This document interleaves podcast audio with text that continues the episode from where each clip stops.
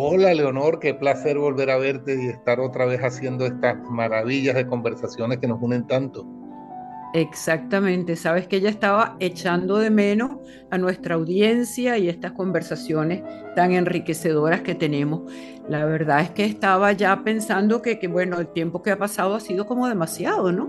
Bueno, porque las obligaciones, los viajes, las distancias, estamos de lo, cada uno en un continente distinto, ¿qué te parece? Y gracias a la tecnología podemos hacer esto. Así que bueno, vamos a hacer este nuevo, estas nuevas conversaciones y vamos a empezar con un viajecito. ¿Te parece? Me parece magnífico. Tú me hablaste en un momento dado de Venecia, que íbamos a hablar algo de Venecia. Entonces yo te doy la pauta para que hables, tú nos introduzcas un poco en la historia de Venecia. Bueno, primero viajar a Venecia es un placer para todo el mundo dice siempre, quiero tener una luna de miel en Venecia, quiero ir con mi pareja, quiero ir con mi mujer para Venecia. Y realmente es acogedora y es una ciudad para el amor. Venecia es una ciudad que, aparentemente en el siglo V ya, se, ya se constituye y es parte de la última etapa del Imperio Romano.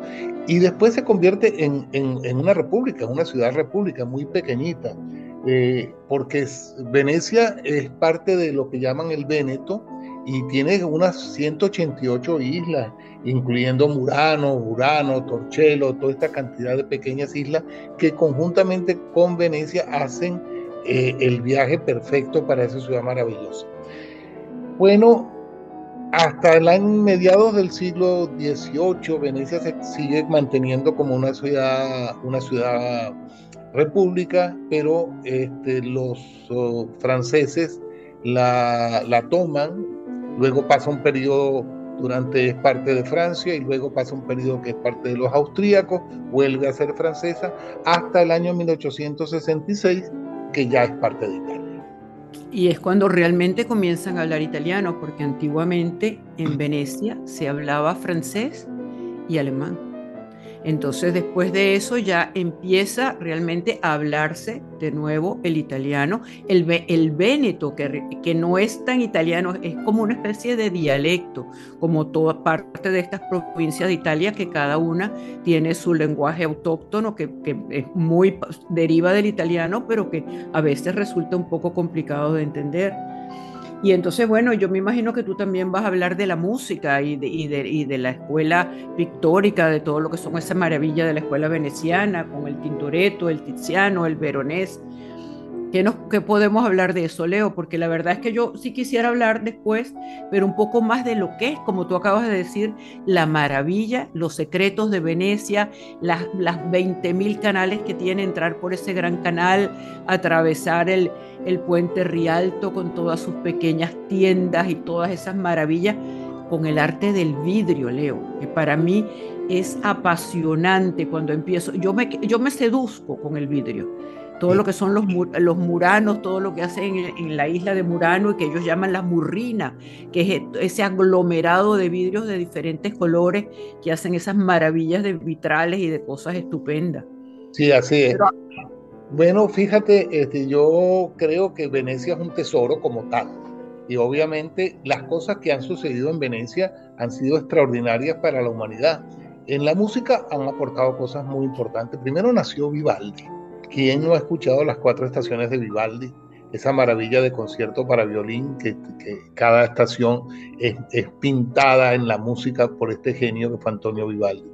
Y, hay gente de la música, por ejemplo, Wagner quiso morir en Venecia, Stravinsky mandó a poner sus, sus cenizas en Venecia. Y en teatro, imagínate tú que te gusta tanto el teatro, a Goldoni, ¿qué más quieres? A Goldoni, exactamente. Y tú tienes ahí como el teatro maravilloso, la Fenice, la, maravilla, la maravilla del teatro donde se hacen tantos eventos y tantos conciertos y tan, se sigue haciendo actualmente todas las grandes galas. Así es, imagínate, bueno, Verdi, las grandes óperas de Verdi fueron estrenadas en la Fenice. Yo tuve el placer de ir antes del incendio y después del incendio que fue recuperada totalmente Hace cuatro años tuve el placer de ir a, la Fenice y vi un Tannhäuser de Wagner extraordinario. Pero aparte de eso, comencemos a hablar un pequeño recorrido por eso que te gusta tanto, que es Venecia, sus puentes, sus, sus pequeñas calles. Sus secretos y, sus, secretos. Cuéntame qué te gusta de Venecia. Bueno, como tú bien sabes, se llega a Venecia, puedes entrar por el Lido, por las playas del Lido y luego tomar el motoscafo, motorello o alguna góndola, lo que llaman los taxis también allí en, Venecia, ¿no? Y atravesar el Gran Canal. Atraviesas el puente Rialto, que fue el puente más antiguo de Venecia, y es un puente, como bien sabemos, que a mí me recuerda un poco el Ponte Vecchio de Florencia. Pues sí, porque tienen esas ventas a los lados, tienes toda la razón. El sí, está lleno de esos pequeños comercios de, de, bueno, de todo tipo de cosas mm, de allí, de Venecia, que te, te hacen el, el, viaje tan grato. Y luego vas caminando y llegas, por supuesto, a la, a la Plaza San Marco, con la Basílica San Marco, que es aquella maravilla de basílica, el campanelo, el Palacio Ducal. Eh, y hay una cosa, Leo, que muy poca gente va y es que es la, la, la Chiesa de Santa María de la Salute. ¿Tú la oh, conoces? Claro, me encanta. Además, es, ella, ella es, es un duomo. paisaje más fotografiado de Venecia, es, la salida del Gran Canal y ver la Salute allá al final, a lo lejos. Sí, es, una especie de duomo de, de, de, de, ¿cómo se llama eso? De, sí, de duomo que es una maravilla. Eso es fabuloso. Y si nos ponemos un poquito más eh, lúdicos y más divertidos, bueno, entonces nos empezamos acá. Tiene muchísimas callejuelas Venecia. Ah. Se come delicioso. En Venecia tienes una cantidad de platos típicos maravillosos y, de verdad que es una delicia el, el, el risotto. Tenemos también grandísimos. Acuérdate que allí estaba el barrio judío, el gueto, el famoso gueto, que no los dejaban salir, de noche los recluían a todos allí. Y te hago esto, te explico esto porque eso dio pie a una cocina magnífica, que son todas, lo que igualmente que lo tenemos en Roma, que es esa cocina judía, que, que eran de verdad unas maravillas las cosas que hacen de comida. A mí me gusta mucho un plato que, que a lo mejor tú has comido allá, que es eh, los higadillos de pollo a la veneciana un plato muy particular de Venecia. Y por supuesto la pasta en Venecia es una pasta que lleva muchas salsas.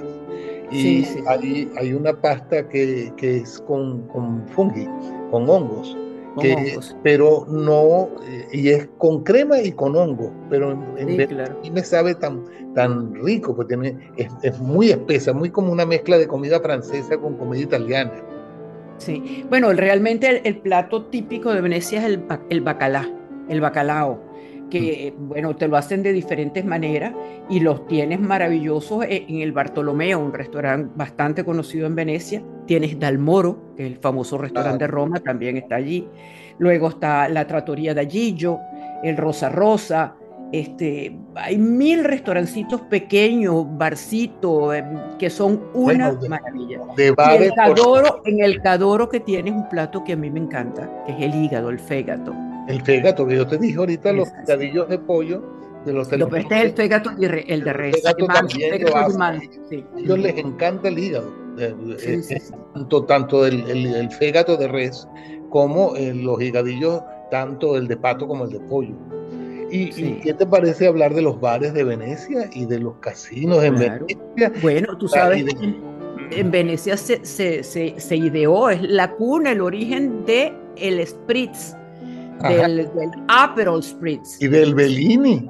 Y del Bellini, porque ellos tienen el Prosecco, la maravilla del Prosecco que viene de allí, del Veneto. Y entonces ellos, bueno, hicieron una serie de cócteles y de cosas maravillosas en todos estos bares.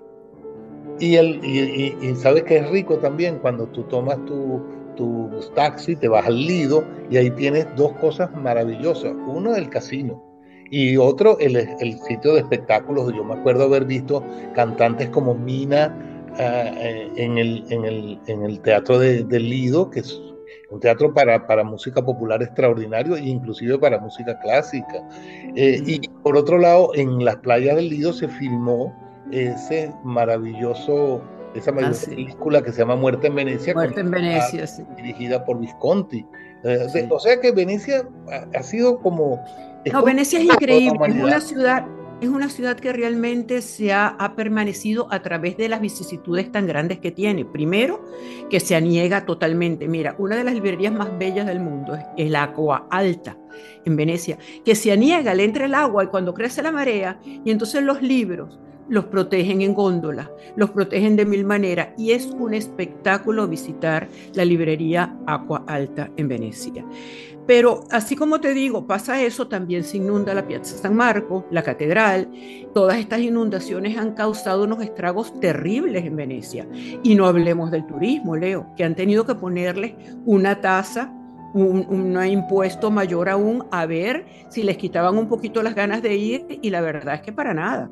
Imagínate en la Bienal, el, flujo de turistas. ¿Perdón? ¿Tú fuiste hace poco a Venecia? Sí, sí, yo estuve el año pasado en Hace cuatro años, pero creo que tú fuiste hace dos. Sí, sí, sí, sí, yo fui hace año y medio. Y te voy a decir una cosa, Leo, que tú también puedes hablar un poquito de la Bienal.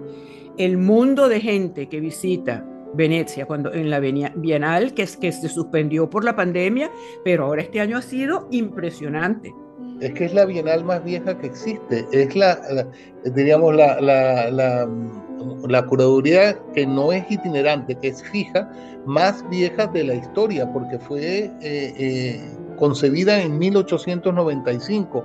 Hasta nuestros días estamos hablando de más de, 20, de 123, 124 años. Y eso, eh, eso hay que... Mucho tiempo. Bueno, y decir que en la Bienal es donde confluyen todas las corrientes artísticas de diferentes sectores y del mundo. Realmente allí se, hace la cara al mundo. Y te voy a decir, yo sí creo que para cerrar debemos hablar un poquito de los puentes de Venecia. Ya hablamos del Rialto. Y ¿ah? el puente de los suspiros con esa historia tan macabra que...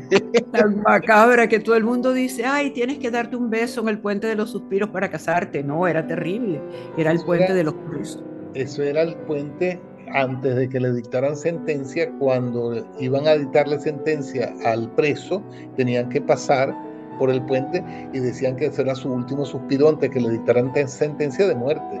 Eh, pero bueno, eso son de esas cosas. Son, anécdotas, pero yo sí te digo, por lo menos también está eh, el puente de Ipuñi, que de Ipuñi era porque era es un puente que no tiene ninguna barandilla y eh, se hacía, era como una especie de ring de boxeo donde iban todos los muchachos de la época de todo esto y se caían a puños y hacían concursos y hacían apuestas enormes a ver quién era el primero que caía al agua. Así es. Y, y lo otro para terminar, no podemos dejar de mencionar los carnavales de Venecia. Y Pero Leo, perdón, Aquí, aquí nos hemos estado pisando unos con otros, pero tampoco hemos hablado de los hoteles de Venecia y de su magnificencia. Yo creo que Venecia amerita más tiempo, pero bueno, eh, ha sido una conversación extraordinariamente grata porque eh, estamos recordando momentos de nuestra vida.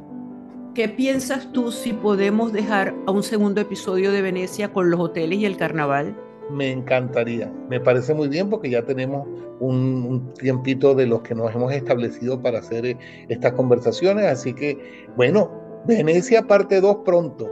Así que... No, exactamente, sí. Y yo sí quiero agradecer a la audiencia porque sé, tengo, tengo realmente testimoniales de que nos están preguntando están pidiendo que grabemos más. Así que les agradezco inmensamente su participación y cómo nos siguen. Pues sí, muchísimas gracias a todos ustedes y gracias Leonor por estar siempre tan bella y tan grato eh, el conversar contigo. Un beso grande y hasta luego. Hasta luego.